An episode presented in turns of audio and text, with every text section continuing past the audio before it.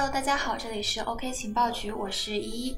又到了一年的春天，天气乍暖乍寒，就像是娃娃的脸，你也摸不清楚它的套路。所以呀，一定要多穿衣服，谨防感冒。最近有好几个同事都因为感冒直接挂掉了。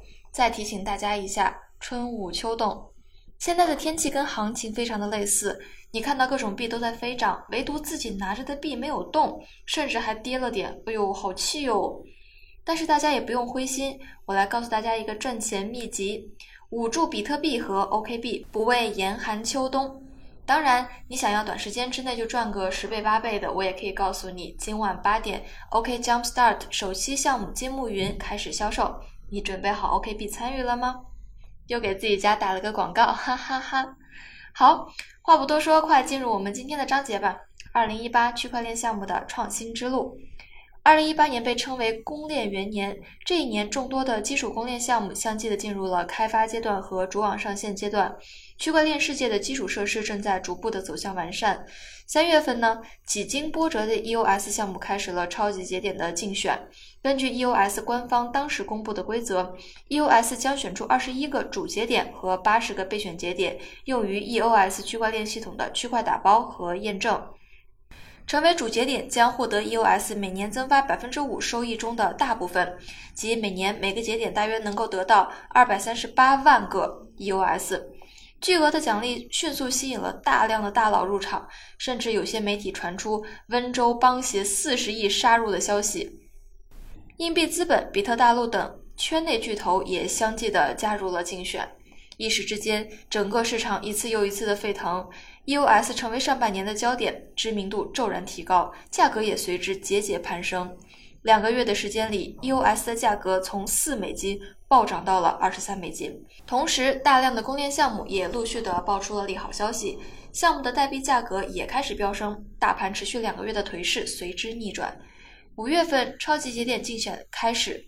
市场进入白热化的阶段，各方势力为赢得超级节点的资格，在各种线上或者是线下的分享会中为拉票而演说，甚至是贿选。六月十五日，EOS 主网正式上线，但却并没有给人们带来什么期待，反而是三六零宣布 EOS 存在着巨大漏洞，让人们对 EOS 的安全性提出了质疑。这波大反弹也随之终结，空军又逐渐占据了优势，熊市依然继续。但是不可否认的是，主网上线后的 EOS 还是给行业带来了惊喜。基于 EOS 的 DAPP 让很多人看到了区块链技术落地的新希望。DAPP 的出现不仅在社会上赚足了眼球，还吸引了一大批技术开发者。七月份，一款名为 Formal 3D 的游戏风靡币圈，游戏在不到一周的时间里就迅速窜红，成为了自以太猫之外的第二个爆款区块链游戏。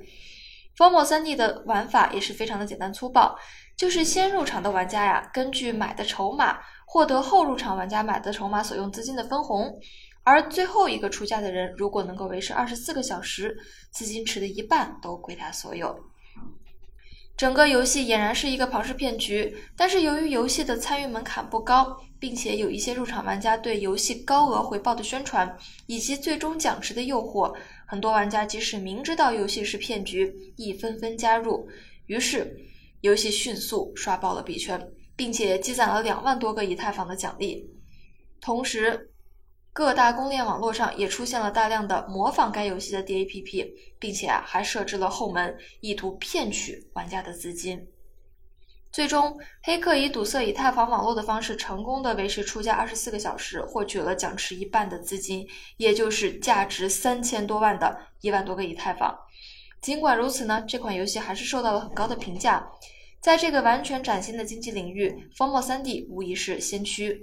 他们会孕育出真正的去中心化的社会和经济。有人这样说道。虽然类 Formal 3D 的游戏由于规则的缺陷和玩家的热情丧失而宣告终结，但随着 EOS 网络的成熟，基于 EOS 的 DAPP 迅速的崛起，DAPP 也进入了一个由博彩类游戏主宰的新时代。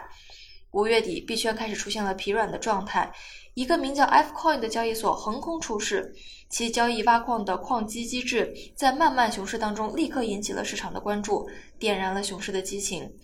它发扬光大了挖币及分红的模式，仅上线半个月，交易量就雄居全球榜首，超过了 OK 加、币安加、火币等六家交易所之和。在不到一个月的时间里，Fcoin 交易所平台币 FT 的价格从零点零一美元涨到了一美元，暴涨了将近一百倍。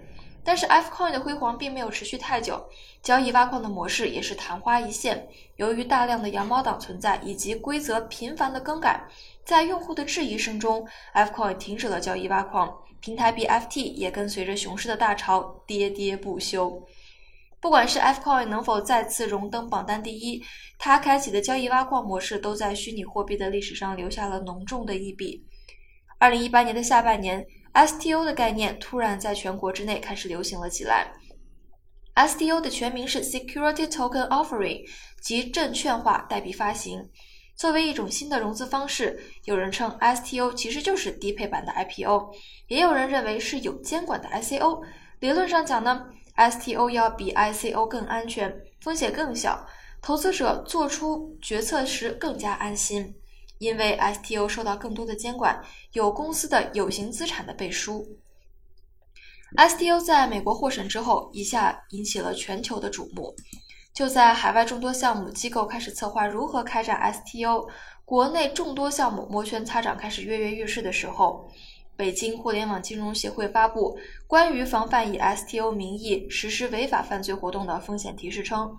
目前仍有部分机构或个人以 STO 的名义继续从事着宣传培训、项目推介、融资交易等相关活动。STO 涉嫌非法金融活动，应严格的遵守国家的法律和规定，应立即停止关于 STO 的各类宣传培训、项目推介、融资交易等活动。时间来到十月三十一日，比特币迎来了白皮书发布的十周年。比特币白皮书的发布是比特币诞生的重要标志之一。在十年的时间里，比特币也是历经了磨难。从2010年比特币成功购买了披萨，有了第一次的实物交易开始，到2017年年底，比特币价格创下两万美金的新高点。